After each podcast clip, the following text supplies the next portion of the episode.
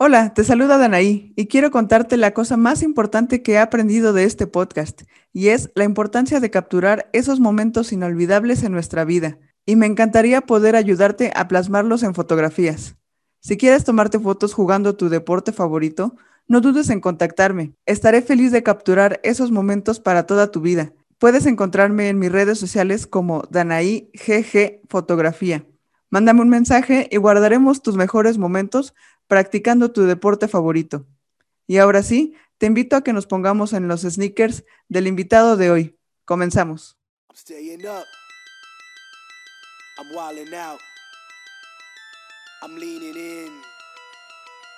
I'm leaning in. Pushing off my sneakers to the ground. I do not jump, I move the earth down. Bear witness to the genius of. Desde Jalapa, Veracruz, un joven entrenador que se ha sentado en el banquillo de los escenarios más importantes de básquetbol mexicano y ha compartido tácticas y estrategias con los jugadores y entrenadores más importantes a nivel nacional. Me refiero al coach Felipe Becerra. Muchas gracias, muchas gracias. Pues así súper, súper importante. Bueno, sí, la verdad que he tenido mucha suerte de estar ahí. La verdad que he aprendido mucho de estos años.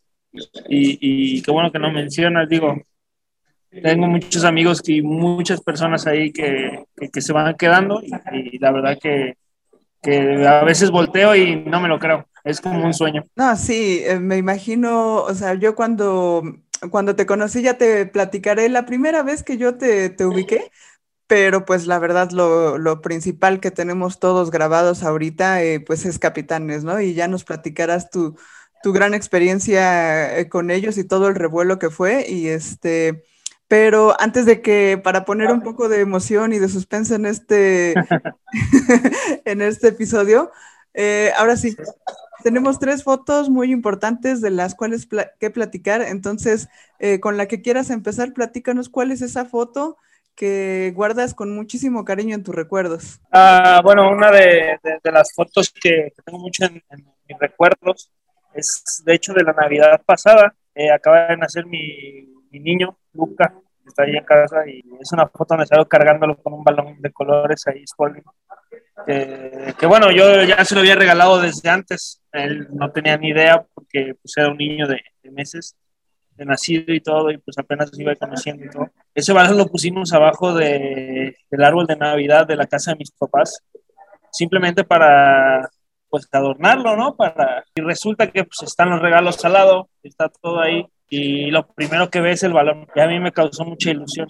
Es, es una ilusión bien grande, pues, pues qué más que, que el básquetbol para transmitirle a mi niño lo que, lo que soy yo. Digo, yo no sé si él va a jugar, si no va a jugar, la verdad que ni me importa, pero lo que sí me importa es que podamos compartir esta pasión que, que viene de, de, generaciones, digo, desde mi papá, que fue que nos lo inculcó, mi mamá y mi hermano, pues ahorita él, y ver con qué cariño y con qué ganas agarró el balón y qué, qué imagen tan bonita me dejó de, de la primera Navidad de él, pues, pues me motivó mucho, ¿no? Que, que sé que es algo que nos puede unir y que siempre va a estar presente en nuestras vidas. Claro, como dices, la, la primera foto, ¿no? O sea, como dices, o sea, es un bebé, no sé si le llamaron la atención los colores, la forma, la textura, o sea, quién sabe, ¿no? Que, que piense a su corta edad en su cabecita, no sabemos, ¿no? Pero que haya elegido ese, ese regalo y ese balón y que pues que juegue con él, pues qué ilusión para ti, ¿no? O sea, como dices, verlo tan chiquito y ya emocionado, pues ah, para ti supongo que genera muchos sentimientos. Sí, no, la verdad que sí, en mi familia también, digo, yo sé que ellos quisieran verlo y yo también, obviamente. Y sí, si juega, pues qué felicidad, pero si no juega también no, no me afecta en nada, digo, lo único que quiero es poder llegar yo a mi casa algún día y poder platicar y que me diga, eh, papá, ¿cómo te fue en el partido? Oye, vimos los, el partido de la NBA, oye, ¿viste este juego? compartir cosas que, sé que son parte de mi mundo, eso sí me, me, me, gustaría mucho en un futuro. No, claro, y pues por ejemplo, si a ti te escucha hablar de básquet, pues seguramente pues ya está aprendiendo, ¿no? De todo lo que está absorbiendo ahorita viendo la tele o tú que comentas, los niños no son una esponja, no sabemos qué, qué pasa dentro de ellos, pero tenlo por seguro que ya le estás metiendo por ahí la cosquillita, ¿no? De, de qué es eso del básquetbol. Sí, de hecho sí, yo creo que sí en mi casa siempre que va es, es, eso, que vea balones y le encantan las pelotas, le encanta andar corriendo con mi hermano igual, con mis papás, pues, pues es una parte en la que sí, pues nosotros estamos bien, se podrá decir que bien entregados. Digo, ves que, veces que entras a la casa de mis papás y hay tres pantallas con tres juegos diferentes, y, eh, NBA, el NBP, la Liga Femenil, no lo sé, de algún partido de España, y, son cosas así en mi casa que te vas dando cuenta ahorita en el, en, ¿cómo se llaman? Los Juegos Olímpicos que vivieron, pues también, ¿no?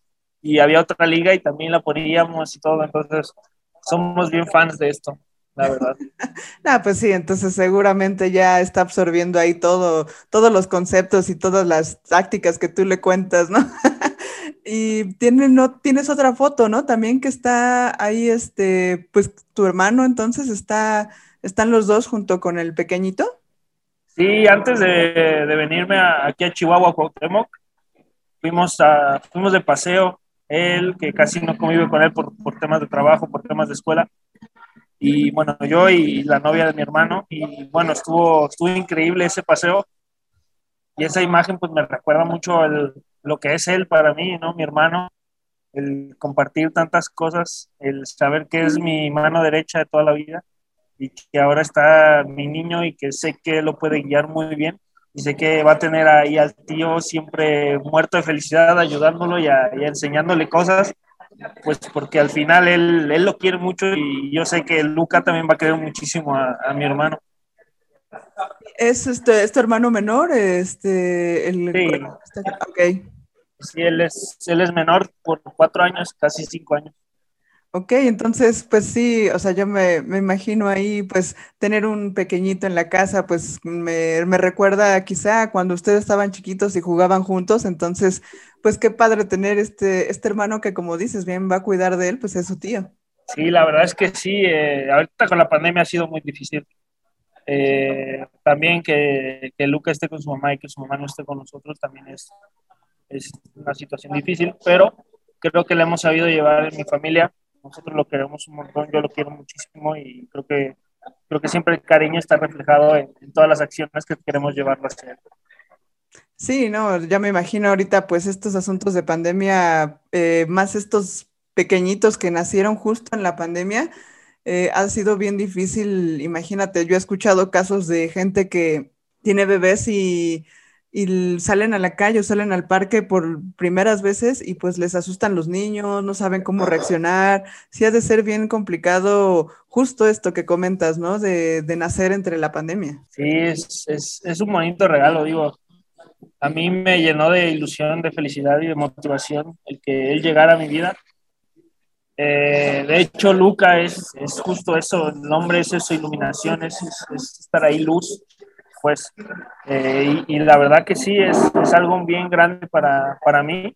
Eh, no me imaginaba qué tan grande es la responsabilidad que es tener un hijo, pero la verdad que pues del día uno siempre he estado ahí para él y, quiero, o sea, y quiero estar siempre para él porque sé que es, es increíble, es verlo, es cada cosa, cada día aprende una cosa y es hermoso, te lo juro. Sí, sí, me imagino. O sea, yo en lo personal, pues no, no tengo niños, pero pues sí, sí, mis, mis compañeros de generación, pues ya están empezando también a tener bebés, etcétera. Y pues sí los ves de repente súper despiertos, de repente que me mandan fotos de ellos con unos ojos como, ¿sabes? Como aprendiendo cualquier cosa eh, como muy abiertos los ojos, no sé cómo expresarlo, como muy redondos, ¿no? Entonces, pues tú que lo estás viviendo en carne propia, pues ha de ser impactante, ¿no? Que de repente los ves al otro día y ya aprendió algo o, a su manera, ¿no? Se expresan a su manera, pero sí ha de ser impactante el, desarrollo de un pequeñito. Sí, es, la verdad que sí, la verdad que no, no hay otra palabra. Verlo correr, verlo, ver cosas, eh, ahorita con las tablets, con los celulares, cosas que, pues, que van aprendiendo, música, verlo bailar, verlo emocionarse. Lo único que sí no me gusta es cuando, las, cuando se pone así temeroso y verlo llorar, porque obviamente me preocupo. Pero de ahí en fuera, pues todo lo demás es súper bonito en el desarrollo. O sea, descubren el pasto, descubre un ave, las mariposas, todo, todo, todo, todo, todo. Sí, ahorita que dices del pasto, pues ya, o sea, no, no recuerdo yo cómo, cómo empezamos a nosotros, ¿no? En, en, este caso, nosotros, tú y yo, a este, experimentar todas estas sensaciones. Pues el pasto a nosotros, pues si tú eh, te paras descalzo, pica, ¿no? Entonces, a un bebecito, ¿cómo serán estas sensaciones, ¿no? De, como dices, una mariposa, el pasto, eh, cualquier cosa, la tierra, los sonidos, todo eso ha de ser súper impactante para ellos. Sí, de hecho, es, es que tú lo ves, por ejemplo, lo vivo con él, eh, él ve algo nuevo y como que se queda viendo, explora, mira qué es. Y ya cuando le das la confianza de, mira, agárralo, a lo mejor es un globo, no, mira, agarra el globo, ya lo va y lo toca. Y, y entonces va experimentando cosas, pero siempre así como que descubriendo, pues, y eso me encanta, me encanta verlo me encanta verlo en las videollamadas luego. pareciera que eh, la atención de él es como de 10 segundos y se va. Si él sigue haciendo sus cosas, ¿no? Pero de repente pareciera que sí estamos hablando y sí nos estamos entendiendo y, y es bien bonito también. Qué padre. Y bueno, tienes otra foto aquí, ¿no? Que estás tú al parecer en una, bueno, traes un saco de, de entrenador y hay alguien más atrás en las gradas. Platícame de esa foto son, son mis papás, son, es el partido de, de campeonato, me parece que son las semifinales. No sé si el de campeonato de semifinales de, de, de Lobas de Aguascalientes, si es la final, si es la final de, de Lobas. Eh, en el partido 2, me parece, o en el partido 1, no sé. Pero bueno, el caso es que esa, esa imagen me, me, trae muchos recuerdos de cuando yo era más, más joven, de, de cuando yo les decía a mis papás que no me gustaba que fueran a ver a, los partidos, eh, hay una historia de turbia, ¿no? De cuando yo jugaba y resulta que pues verlos ahí en la grada y ver esa foto fue como pues una inspiración más. Al final siempre han estado ahí atrás, siempre viendo y siempre apoyándonos a, él, a mí y a mi hermano para, para lograr las cosas en las, que, en las que estamos. Así que pues para mí me trae muchos recuerdos sobre eso y ahora, aunque estoy, o bueno, como estuve en, como segundo entrenador de, de, Lobas, ellos están ahí como si yo fuera la jugadora titular, ¿no? De, del equipo, la tiradora, la estrella y todo, y ellos siempre están ahí, siempre están ahí apoyándome, así sea en Aguascalientes, en Ciudad de México, en, en, Tijuana, en Guanajuato, donde sea, siempre están ahí. Ah, claro, sí, sí te, te entiendo, ¿no? O sea, tú estás en otro rol, ¿no? Eh, ahorita en el básquet que pues estás en el banquillo, pero como dices, ¿no? Para tus papás es como si tú hubieras anotado los 30 puntos con los que Lobas ganó el campeonato, ¿no? O sea, no importa lo que estés haciendo, eh, estás ahí, estás y están presentes, ¿no? Y qué, qué padre este respaldo de tu familia. Sí, no, hombre, es, es, increíble el día que me dijeron que iban para allá. Eh, pues después al siguiente fin los vi en Guanajuato, entonces también yo nunca me imaginaba que ellos estuvieran, o sea, tan pendientes de estar ahí para, para poder vivir el momento que fue. Ah, claro, pues sí, y, y, ya me imagino toda esa emoción, ya nos platicarás ahorita de cómo fue ganar ese campeonato con Lobas, pero detengámonos un poquito aquí. Y ahora sí, sí. ponernos en tus zapatos, déjanos ponernos en tus sneakers y vámonos a ese Jalapa, Veracruz, hace algunos años, y cuéntanos cómo eras tú de chiquito, ¿eras juguetón? ¿Eras más introvertido? ¿Cómo era ese Felipe de chiquito, como ahora tu, tu pequeño Luca? No, hombre, yo era bien friki, la verdad, bien, bien introvertido. sí, sí, sí, yo, yo, yo me cuento, mis papás me lo cuentan de niño, yo era muy una persona muy tranquila, muy introvertida, que le gustaba armar rompecabezas, que le gustaba, sí, era un niño chiquito de cinco años que, o sea, obviamente me gustaba salir y jugar, ¿no? Pero yo prefería más como estar tranquilo, que si ellos me decían, quédate aquí, yo me quedaba ahí. Y, y son cosas que me, que, me, que me comentan, ¿no? Poco a poco fui creciendo y, y pues la tecnología empezó a avanzar y a mí me empezaron a llamar mucho las computadoras y la tecnología. Empecé a meterme en esas cosas y no es hasta la secundaria que yo entro al mundo del básquetbol, empiezo, que llegan de hecho los halcones de Jalapa a la ciudad. Yo tenía creo que 10 años, 11, y es la primera vez que tengo contacto con el, con el básquetbol profesional en mi vida. Y ahí es cuando mi personalidad cambió un poquito. Digo, no sigo siendo el introvertido, pero la verdad que el deporte me ayudó a desarrollarme a nivel social también de una manera muy, completa. Y ahora también, pues, pues me encanta pues todo, ¿no? El deporte, estar ahí con las personas, echar relajo, todo, todo, todo, todo. Así que ahí es donde empieza todo. De hecho, cuando cumplo 10 años y llega el Cones Jalapa a la.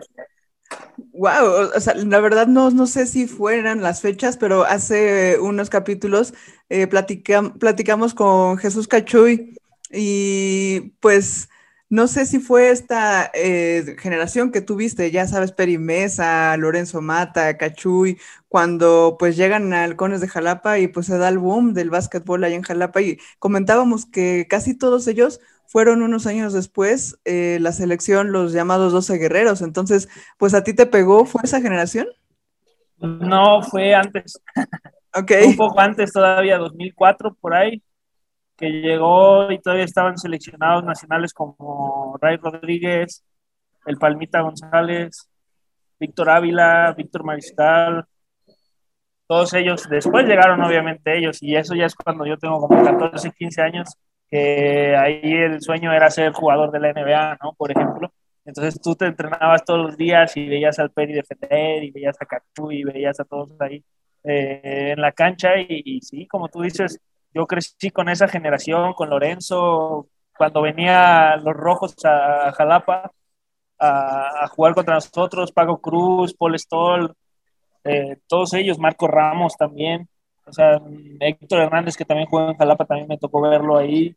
Y pues yo era fan, o sea, yo era fan de, de Halcones desde el primer día que fui. Yo creo que salimos de, del partido, mi hermano y yo, y con los ojos así, digo, a mi papá le encantaba el básquet desde antes, a él le encantaba. Nos, me intentaron meter a mí, pero como que no me llamó mucho la atención hasta que pasó esto, ¿no? Hasta que, hasta que lo vi en vivo, vi pues a los extranjeros clavándola, a Ray Rodríguez tirando de tres y metiéndose, ganando partidos de último segundo. No, no, no, no, no, pues, pues las cosas que se viven en el básquet profesional, y pues de ahí sale todo el cariño y todo el respeto y, el querer ser, ¿no? El querer ser jugador. Ahí es donde nace todo. Wow, y como dices, ¿no? Cómo es padrísimo el básquet que hasta incluso tu personalidad cambió, ¿no? De ser un poco introvertido a ya querer estar jugando y pues obviamente el básquet pues es un eh, juego de equipo, entonces pues ya entrar a un equipo y pues darlo todo en la cancha. Fue un proceso bien largo porque yo como jugador, la verdad que pues te digo, yo era una persona muy introvertida, pues no es que fuera la, la persona más atlética en ese momento, ¿no? Era como que apenas iba a aprender a correr, apenas iba a aprender a saltar, de coordinación cero. Entonces, para mí, el intentar ser jugador fue un proceso muy largo, de 8 o 10 años, en el que ahí fue donde le empecé a agarrar el amor al entrenamiento, al saber lo que es entrenar para lograr algo. Y ahí es donde también empieza a crecer la espinita de, oye, esto funciona, esto me llama la atención, yo quiero ser entrenador. Eso es lo que te iba a preguntar porque, o sea, pues es común, ¿no? Que todo el mundo diga, bueno, yo juego básquet y quiero ser jugador. Eh, ¿Cómo fue que a ti te nació este asunto de, ok, quiero jugar, pero también quiero estar eh, afuera en la, en la cancha dirigiendo, ¿no? O sea, ¿qué, qué, qué actitudes viste en ti para decir, ok, pues eh, veo el básquetbol de diferente manera, lo veo desde afuera y tú puedes hacer esto, esto y esto mejor de lo que lo estás haciendo, ¿no? ¿Cómo fue eso de decir, yo quiero entrenar, yo quiero ser el coach? Primero, primero que nada, yo creo que es el que me encanta ver partidos, el que me encanta estar viendo, o sea, te digo, o sea, en mi casa vemos, no sé, infinidad de básquetbol y ahorita en pandemia que, empezaron a, a salir los, las burbujas y todo eso, pues el League Pass era indispensable. Claro. Eh, toda la liga ve, nos la aventamos, todo lo que fue la burbuja, ahí todos los torneos que hubo nos los aventamos y, bueno, eso es como algo que apoya ahorita mi carrera, ahora que lo veo. Pero, pero la verdad que la principal cosa que me llamó mucho la atención es que a mí el mundo del básquetbol me gusta mucho, no nada más por lo que hay dentro de la cancha, sino también por el conocer personas, el viajar, el conocer diferentes lugares, el saber que, que, aquí en Jalapa, bueno, ahí en Jalapa se juega de una manera, acá en Chihuahua se juega de otra manera, y, y, vas conociendo todo eso, y hay diferentes personas, y de repente te das cuenta que se vuelve como un idioma universal, y todo, entonces dices, oye, oye, yo toda la vida quiero estar aquí, pero pues, pues no, no todos tenemos pues la facilidad, no todos tenemos la, la, capacidad de, de, llevarlo en la cancha.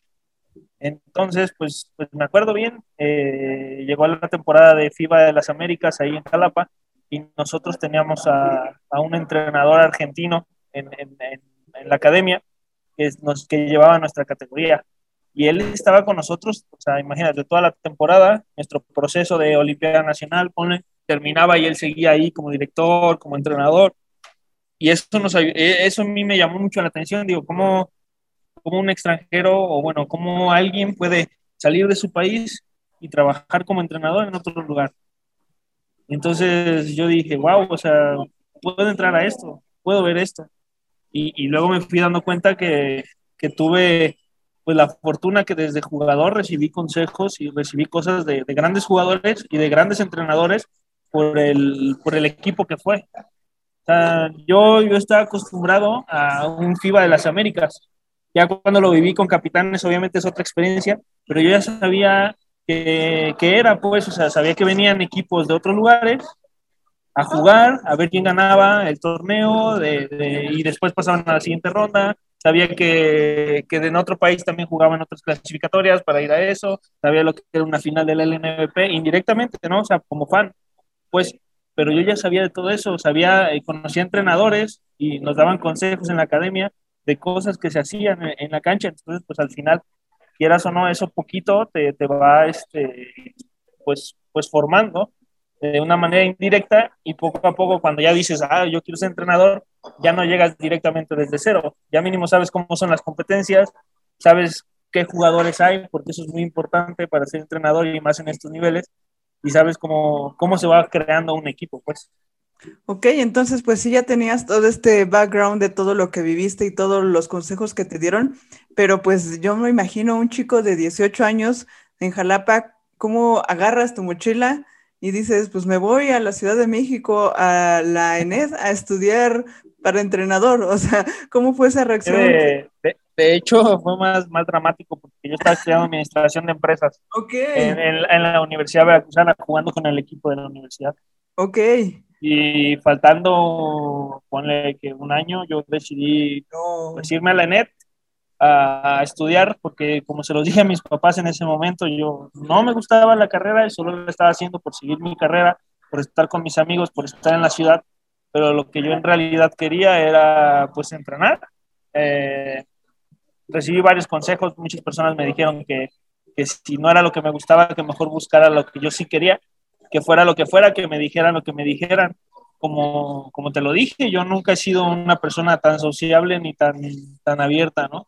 Entonces, pues imagínate como alguien así dice, pues voy a ser entrenador. Alguien, o sea, la figura del entrenador que es autoridad, que es respeto, que es guiar a un grupo, dices, ¿cómo, ¿cómo alguien así va a hacerlo, no? Claro. Y pues nada más, simplemente les dije a mis papás, como siempre, eh, oigan, yo no estoy a gusto, este, me, me, pueden apoyar a esto. Y mis papás me dijeron, sí, sí, sí, no, así como, sí, sí, dale, tú dale, sí, pues. Y ya nada más de, de, repente, pues, pues nada más les digo, oigan, este, mi, el examen de admisión es esta semana. Wow. ¿Creen que me, creen que se acuerdan que les conté que quería ser entrenador? Pues este, pues el examen de admisión para la escuela es este, pues la siguiente semana, eh, necesito ir a la Ciudad de México. Y ya se quedaron así como de, ah, este, este sí va en serio, ¿no? Sí. Este sí va como que, que para lo que quiere. Claro. ¿ya? Sí. Y como siempre te lo digo, o sea, mis papás pues, se han portado de 10. Creo que tengo la fortuna de tenerlos y siempre me han dicho que sí a todas las cosas que les digo, por muy locas y muy raras, digo, hay unas cosas que no, ¿no? Pero la mayoría de las veces siempre están ahí atrás de mí apoyándome y, me ayudó mucho. Y me dijeron que sí, me fui a presentar el examen y pues ya la historia ahí va. no, pero es que Impresionante porque, o sea, pues de, una, de un día para otro, ¿sabes qué? Pues yo creo que tú te moviste a investigar los exámenes de admisión cuando eran requisitos y todo. No, pues es que en ese entonces la ENET no es lo que es ahora que ya es un poquito más conocida. Entonces ni siquiera sabíamos que existía. Eh, fue raro porque un maestro de la prepa fue el que me la sugirió antes de que yo entrara a la universidad ahí. Y, y pues yo me metí a investigarla, pero pues ahí se quedó. Ahí se quedó después de eso, pues me entra ya, oye, no manches, aquí no estoy haciendo nada, no me siento a gusto. ¿Dónde quedó el sueño, no? ¿Dónde, dónde quedó lo que en realidad quieres ser? Y ya, eh, pues decidí. Eh, muchos de mis amigos se rieron, la verdad. Otros de mis amigos me apoyaron y, y ha ido evolucionando esta parte. O sea, hay unos que me han dicho, es que es increíble cómo te fuiste, cómo dijiste, dejo todo este, me voy a ser entrenador, pasan cuatro o cinco años y resulta que, pues estás en los escenarios en los que estás. Y les digo, pues es que, les digo, no es como que yo lo haya planeado así, ¿no? Es como que me han ido saliendo las cosas. He tenido la fortuna de conocer a las personas indicadas y, y me han sabido o me han ayudado a sobresalir y a seguir mi camino, porque tampoco es como que yo me lo, o sea, de la nada me digan, ah, ten, vente. No, no, no. Eh, siempre he estado ahí peleando y trabajando por, por lograr las cosas.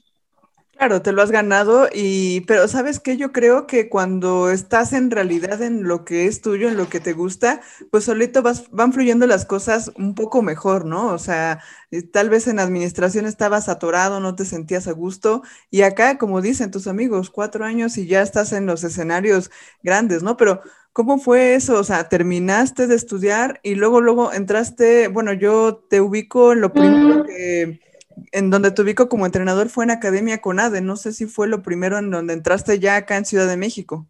Sí, de hecho fue en, en la Academia Conade donde me empezó todo. Empezó en mis prácticas profesionales, ahí fue donde empezó.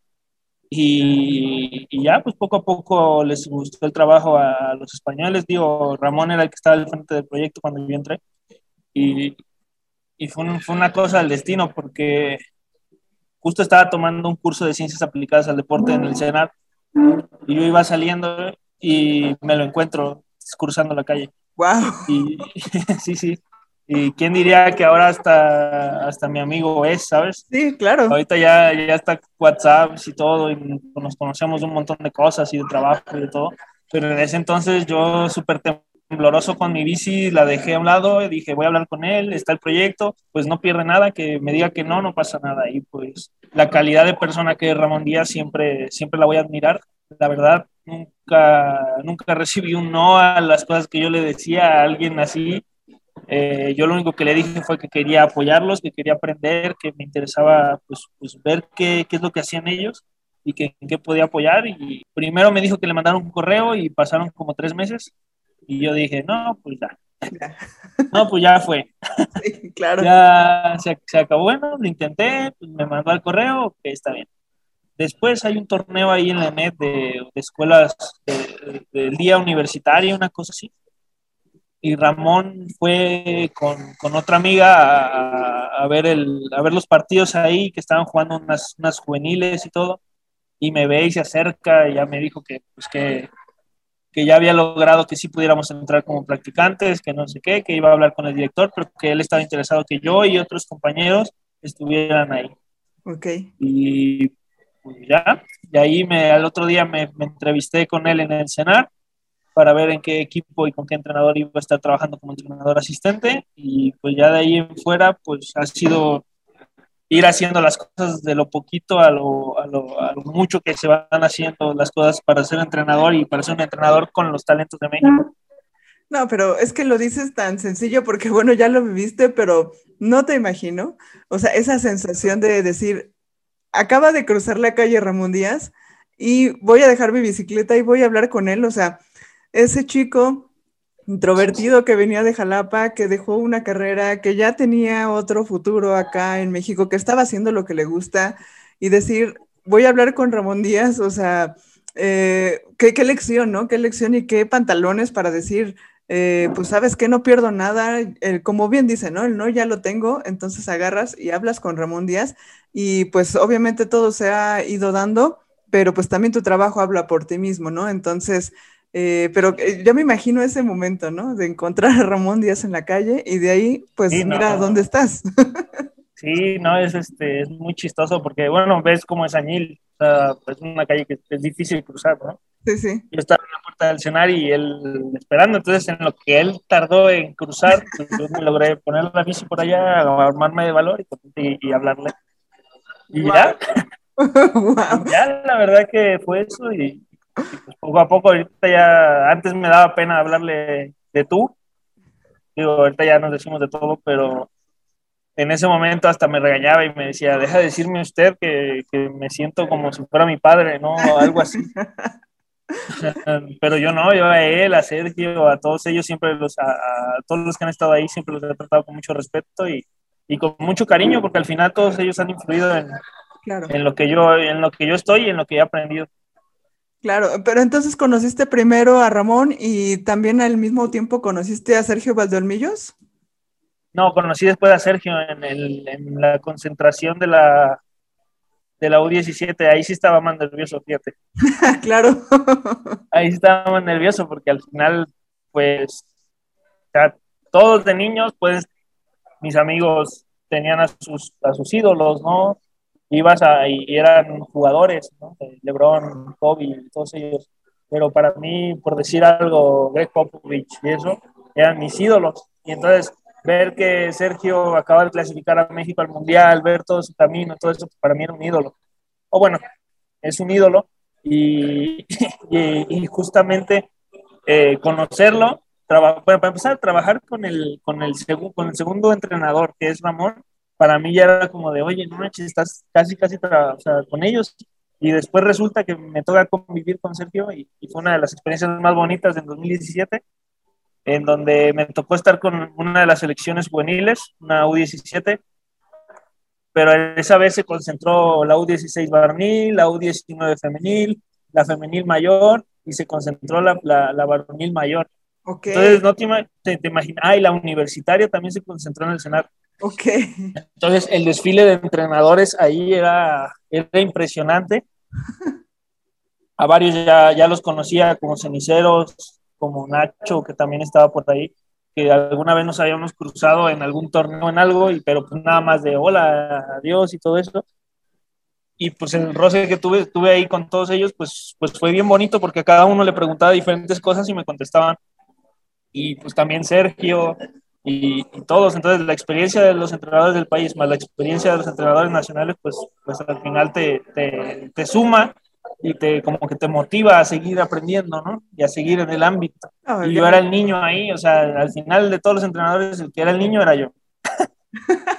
no, pero es que ahorita que me dices que se concentró la U17, la U19, la femenil, la varonil, la mayor, o sea, yo me imagino el cenar pues lleno de basquetbolistas y como tú dices, el. En diferentes tiempos, en, diferentes tiempos, pero sí. Pero sí, sí, sí, y, y, y bien padre, bien padre, porque podías convivir con todos. Claro, y yo, yo me acuerdo ahorita que te comentaba, la primera vez que yo te ubiqué fue en un evento que hicieron los de Jump Ten, que vinieron a, hacer unos juegos y me tocó, ese día yo fui a tomar fotos, estaba ahí Enrique Zúñiga, estaban ustedes y pues estuvieron ahí haciendo unos juegos de Academia Conade. Ahí me acuerdo mucho de ti. Sí, de hecho, eso ya fue el 2018 ya cuando ya no estaban ni Sergio ni, ni Ramón con la academia, que también ya se había ido Alex, el otro entrenador español que estuvo, y se quedó Enrique a cargo con Israel y conmigo, y ahí andábamos organizando justo el Jump Tem, ahí haciendo pues, pues todo, ¿no? de todo ahí, moviéndonos con los equipos de un lado para otro, viendo el formato del juego que era bien diferente, y con los niños y con todos ahí. Sí, este, sí, cierto, sí, cierto, ya no me acordaba de ese, ese torneo express. Así fue un torneo express ahí de uno o dos días, no me acuerdo rapidísimo, pero y, platícame este cuarto lugar que tuvieron la U17, ahorita que um, regresamos con Sergio Valdomillos y Ramón, eh, pues cómo fue todos los aprendizajes que tú ya tuviste ya enfrentando un campeonato. Yo iba de tercer entrenador, de, de segundo asistente, así que me tocó un poco de logística, un poco de, de, de utilería, un poco de ver videos, un poco de todo, de, ayudar todo en la parte administrativa, en todo. Y, y la verdad que te das cuenta que, que, el, el, staff al final es, es, una mano más al entrenador. Mm, por decir algo, o sea, la cabeza del entrenador tiene que estar como que en todo, ¿no? El entrenador es el que tiene que ver la parte administrativa, que sus jugadores estén bien, la preparación física, el fisio, que todo eso, pero el staff se vuelve como una rama de él y, te vas dando cuenta que es importantísimo para quitarle pues un poco de carga a, su cabeza y que él pueda pensar en lo que en realidad e, es, lo que le toca, que es el básquet y que el equipo esté bien. Entonces, pues me tocó un poco de eso. Eh, no te voy a mentir, fueron un mes de concentración que yo por dentro incluso hasta lo odié, de tanto estrés y de tanta carga que había de, organización, de, papeleo, de ver que los, que los jugadores estén bien, que los documentos estén bien. Y luego irnos a, Dominicana y no lograr el objetivo que teníamos, que era estar mínimo en el tercer lugar y perder el, tercer lugar contra Panamá, pues la verdad que fue pues, pues una lección bien grande, hablando del tema deportivo, y, bueno, y de lo demás administrativo, que yo ni tenía idea de todo lo que tenía que cumplir un equipo para poder llegar ahí, pues obviamente que también, y ya pues, pues, fue muy buena. Después de eso me toca estar como utilero con, la selección mayor, con los 12 guerreros, para ir a la Americop de la, de la U17, de la, del 2017 del 2017, pero como dices, ¿no? O sea, no, no estás tú viendo directamente el, el, el, coacheo a los jugadores, pero qué importante es todo esto que hay detrás que cuando estamos viendo un partido ni siquiera nos imaginamos, ¿no?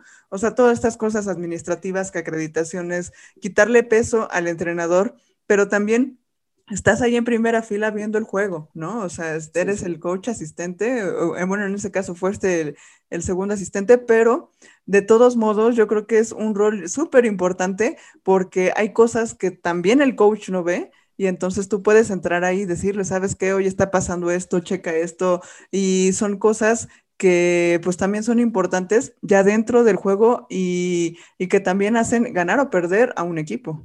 Sí, la, verdad que sí, y fíjate que deportivamente hablando me gustaría pues regresar ahora con lo que, con lo que he ido aprendiendo a ese momento, porque creo que pude haber ayudado un poco más de lo que, de lo que se ayudó y de lo que se estuvo haciendo ahí.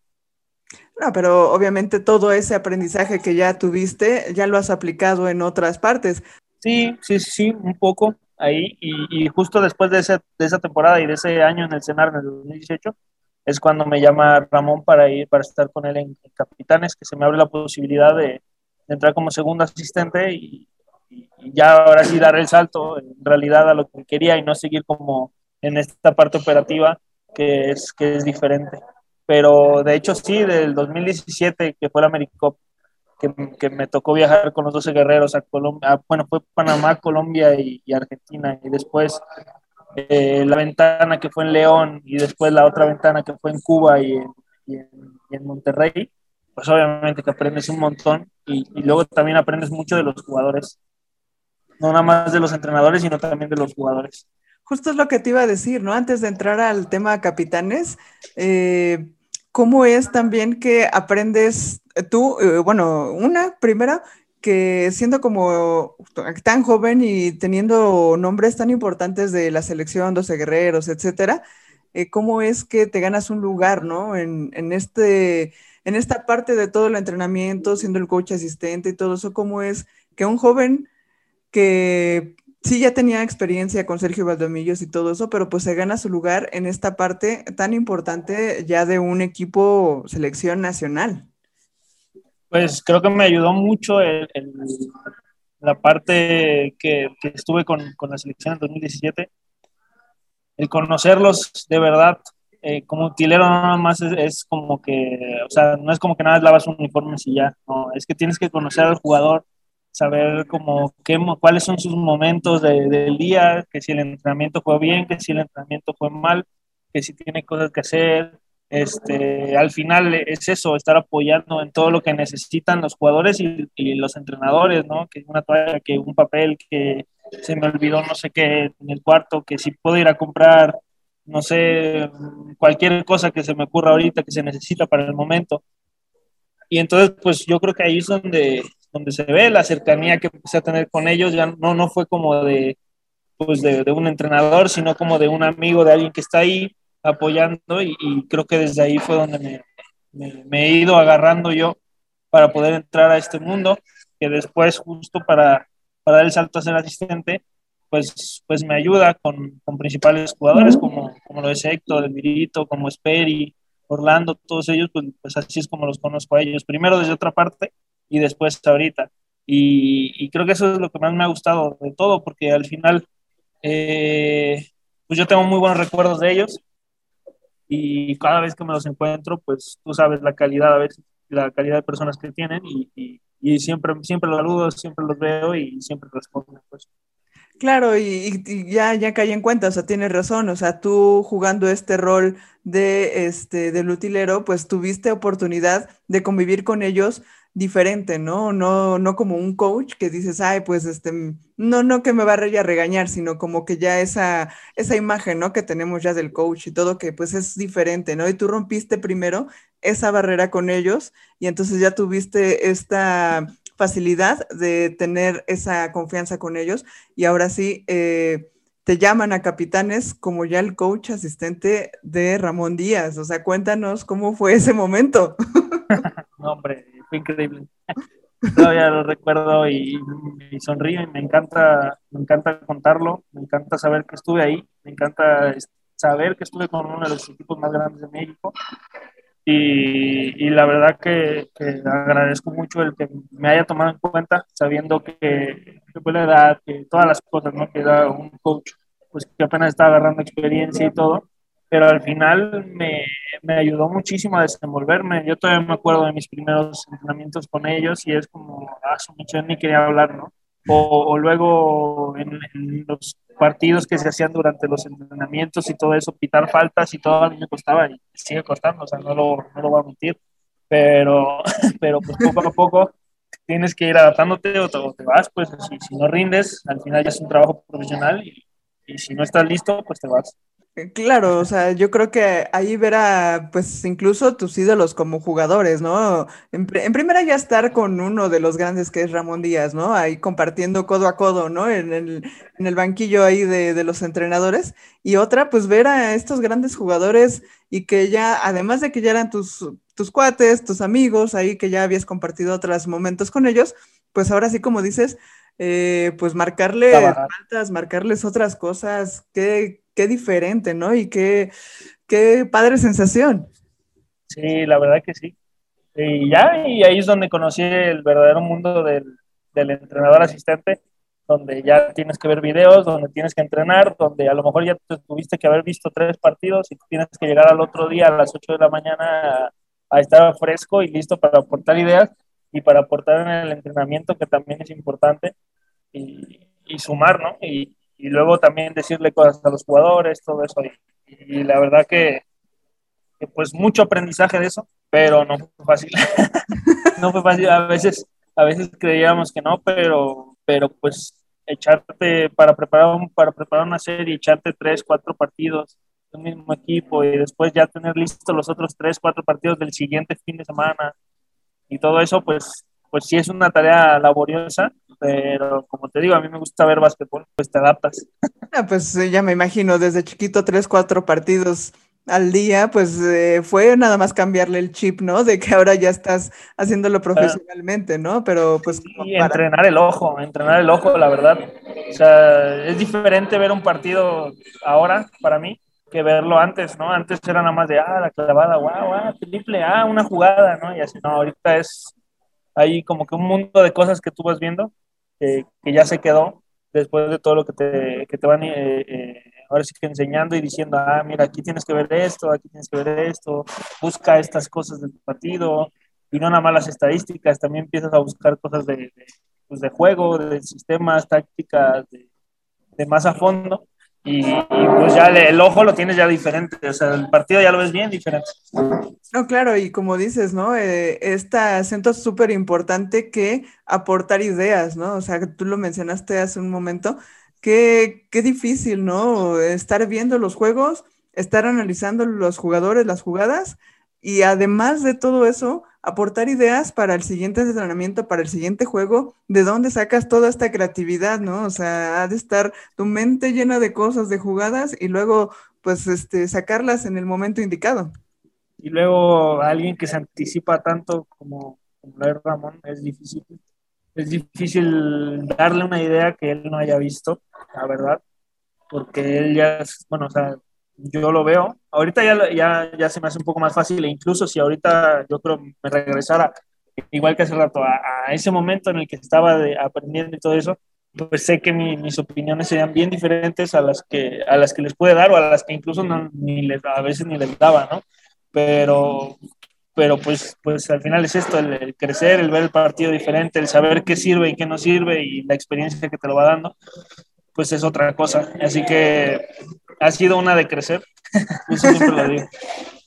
No, pero pues, eh, mira, tuviste yo creo que uno de los mejores maestros y, y, tan, tan pronto, ¿no? Porque, bueno, sales de academia con ADE, luego, luego conoces a Ramón, conoces a Sergio, y pues todos estos escalones que has subido han sido súper importantes y han sido grandes escalones, ¿no? O sea, quizá como no otros de tus compañeros que han, que han estado en tu, en tu mismo lugar, en tu generación, ¿no? Entonces, eh, pues todo esto que has aprendido y tenlo por seguro que pues obviamente te va a servir para todo esto que estás enfrentando incluso ya ahorita, ¿no? Nos platicarás de la femenil que ahorita está presente, pero bueno, también con capitanes, eh, todo este fervor que hubo, ¿no? O sea, qué curioso.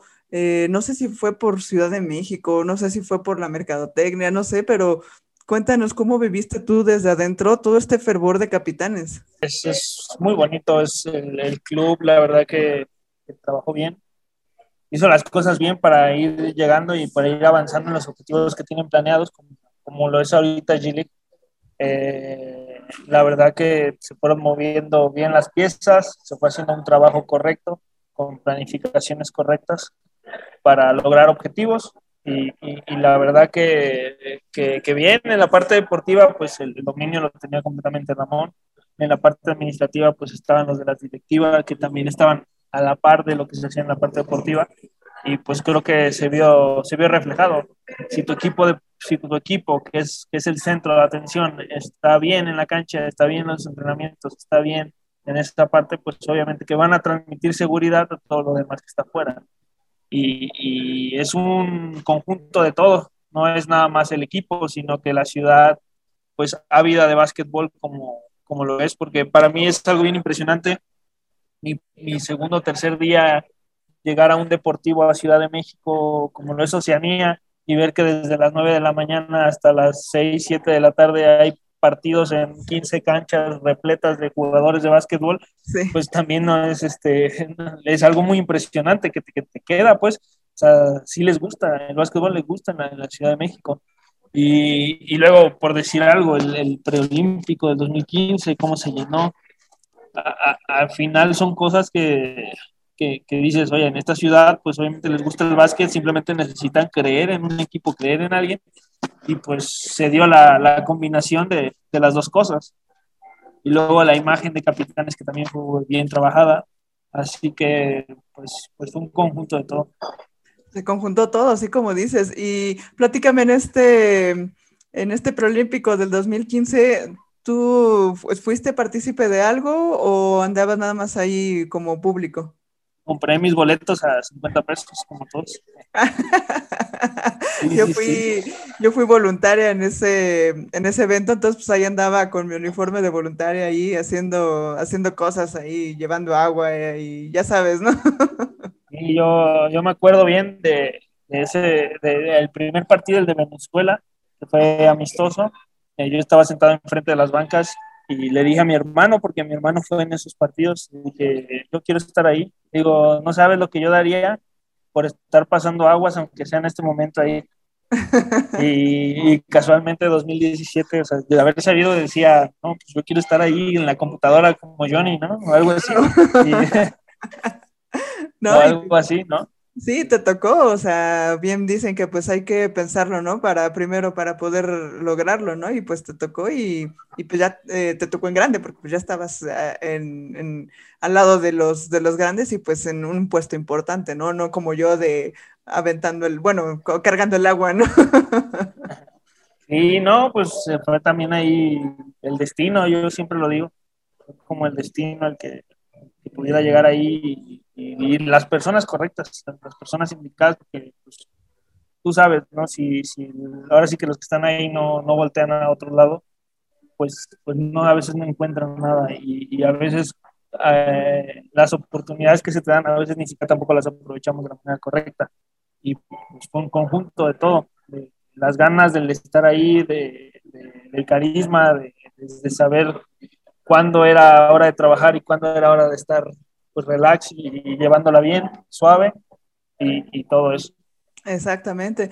Y bueno, también con Capitanes tuviste oportunidad de ir a la BCL, ¿no? A esta Liga de las Américas que, que, fueron, si no mal recuerdo, a Brasil, ¿no? A Brasil y a otro lugar.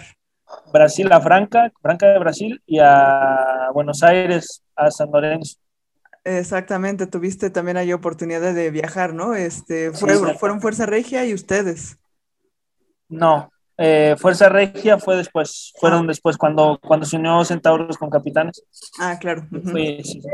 Nosotros fuimos antes, cuando, cuando, de hecho 2018 fue cuando quedaron segundo lugar después de perder contra las Soles. Ajá. Y ese año fue el que nos toca a nosotros ir a, a Liga de las Américas, que todavía era Liga de las Américas, antes de que se volviera la Champions y ahí fue cuando nos tocó ir a Franca de Brasil y después a Argentina, a, Buenos Aires, ahí a San Lorenzo.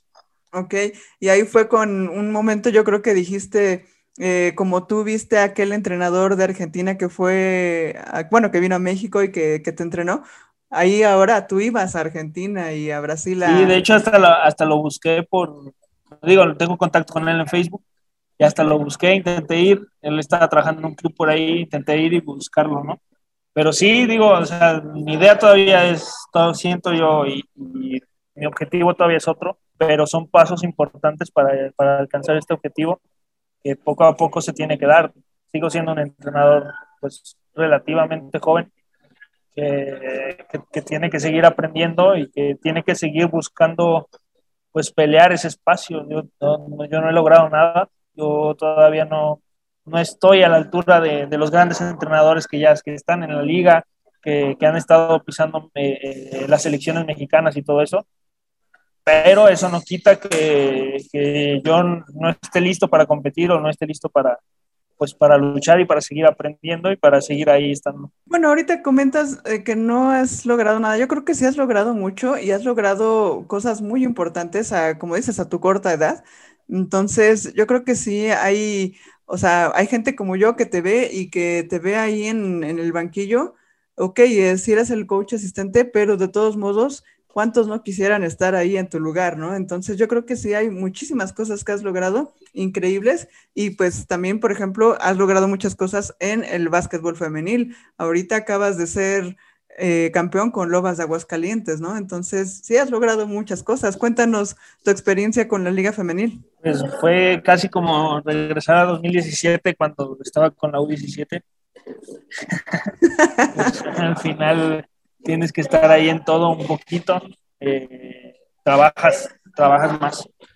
Ahí estaba como, como segundo, pues como asistente, pues, ya, ya no como segundo, sino como, como primer asistente, segundo entrenador de Israel, que es otra persona que conozco en la, en la Academia CONADE, que me invita y, y pues yo contento de, de, estar ahí.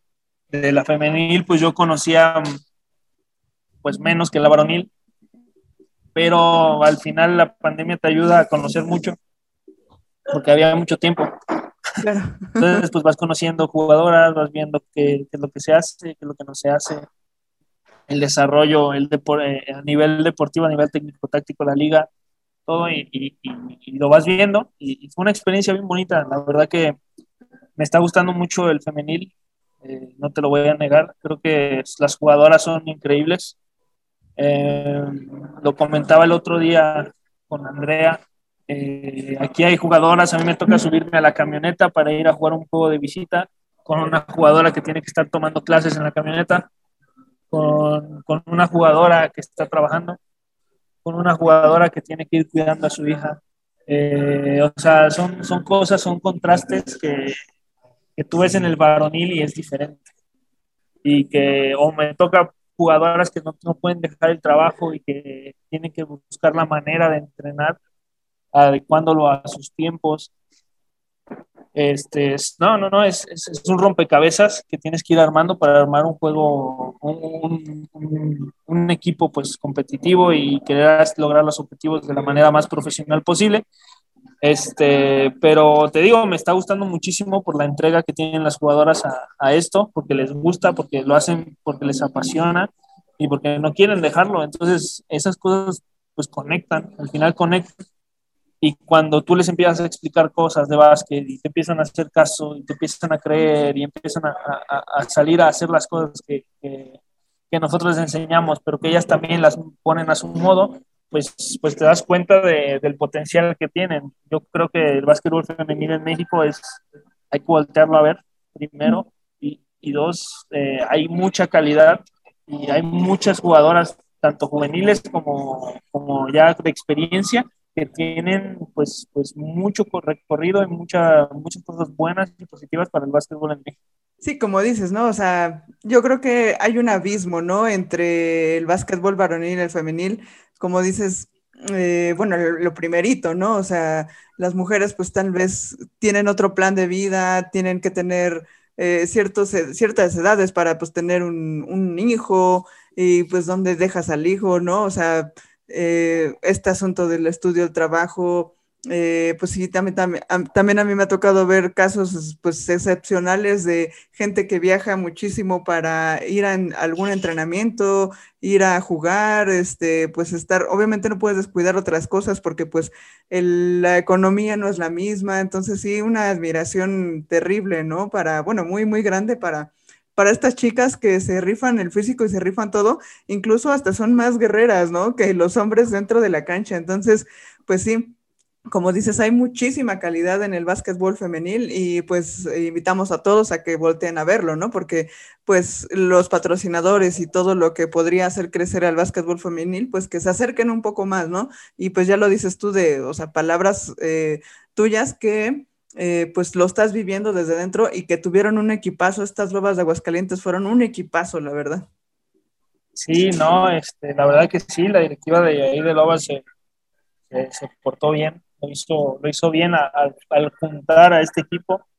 Eh, el trabajo que estuvimos haciendo en cancha lo tratamos de hacer lo mejor posible nosotros en entrenadores, como entrenadores, pero igual no está, o sea, no es tan fácil dirigir un equipo así o sea, no es que sea, o sea, no es que sea difícil, pues, pero no es que sea tan fácil como, como pareciera, como que las jugadoras jugaran solas, ¿no? A veces también nosotros teníamos que ver qué hacer, ¿no?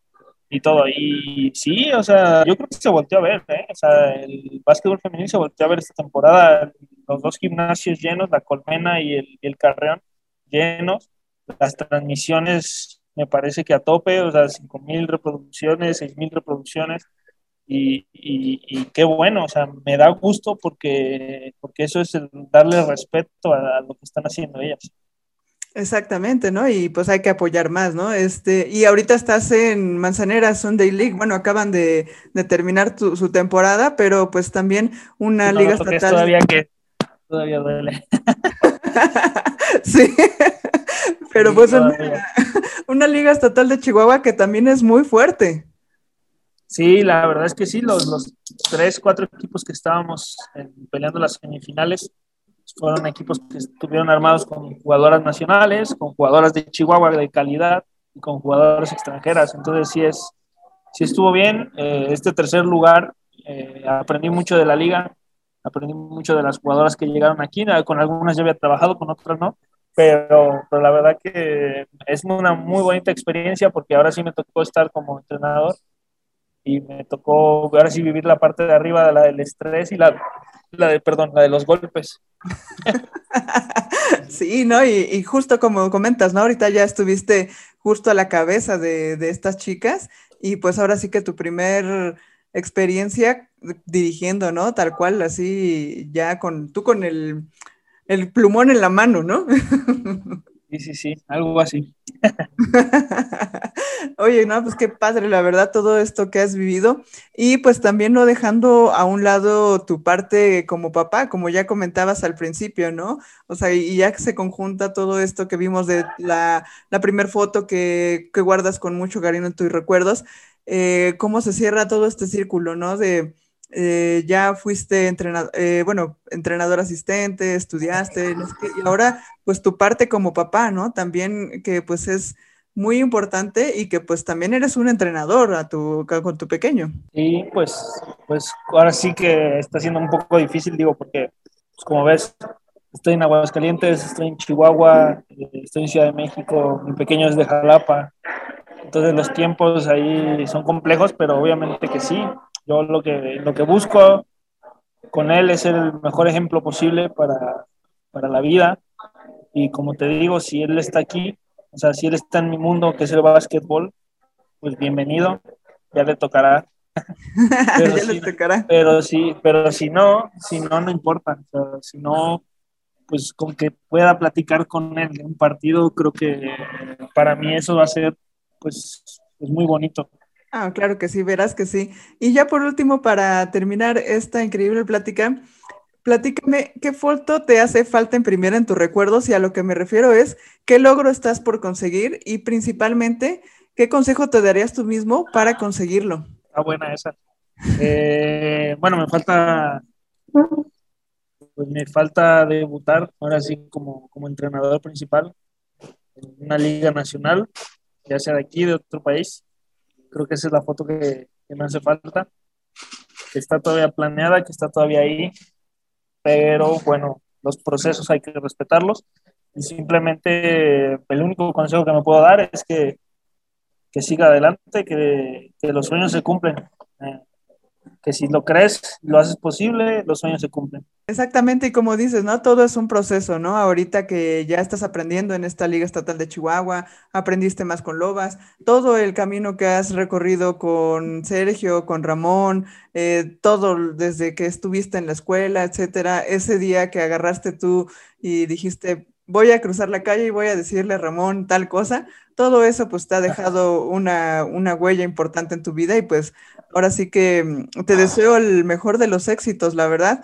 Ya te veré tomando, bueno, ya te tomaré fotos el día que tú seas eh, acá el entrenador eh, principal y pues ya estés ahí con tu plumón y regañando a todos y haciendo así cosas y ya sabes como todos los coaches, ¿no? Como este Nicolás Casalánguida que me encanta cómo coacha porque se divierte mucho y hasta brinca y hace muchos gestos, entonces ya te veré. Sí, sí, sí, no, no, no, sí, ahorita como segundo y así a veces desborda la pasión también. Eh, sí, sí, yo qué diría, qué, qué, te puedo decir, eh, he aprendido también mucho de, de, ese básquetbol, a mí me gusta mucho el básquetbol sudamericano, más que nada por eso, por la pasión, pasión que, que, imprimen, que se ve, que se desborda, tanto de jugadores, de entrenadores, el otro día en, el campeonato U16 se veía estaban, no me acuerdo, jugando contra quién y iban perdiendo y de repente cinco minutos los empatan, se ponen arriba y toda la banca de, Argentina, de los niños metidos en la cancha, el entrenador festejando, todo eso. Y, a mí me, me, encanta, me encanta como esa, ese desborde de pasiones que te puede generar. Y sí, sí, sí, sí. o, o, también... ¿Por qué no? La otra contraparte como Greg Popovich que comentabas al principio y también comento pues obviamente mi principal, mi favorito, pues Phil Jackson, ¿no? Que eran súper tranquilos, eran súper tranquilos. A Phil Jackson, ¿sabes lo que recuerdo cuando se enojaba? Agarraba y chiflaba así. Y ya cuando veías que chiflaba así, es que estaba súper enojado. Sí, no, cada, cada quien le pone su estilo, cada quien le pone su, su parte personal a, eso de dirigir, a eso de ser entrenador y eso también está, está bien padre.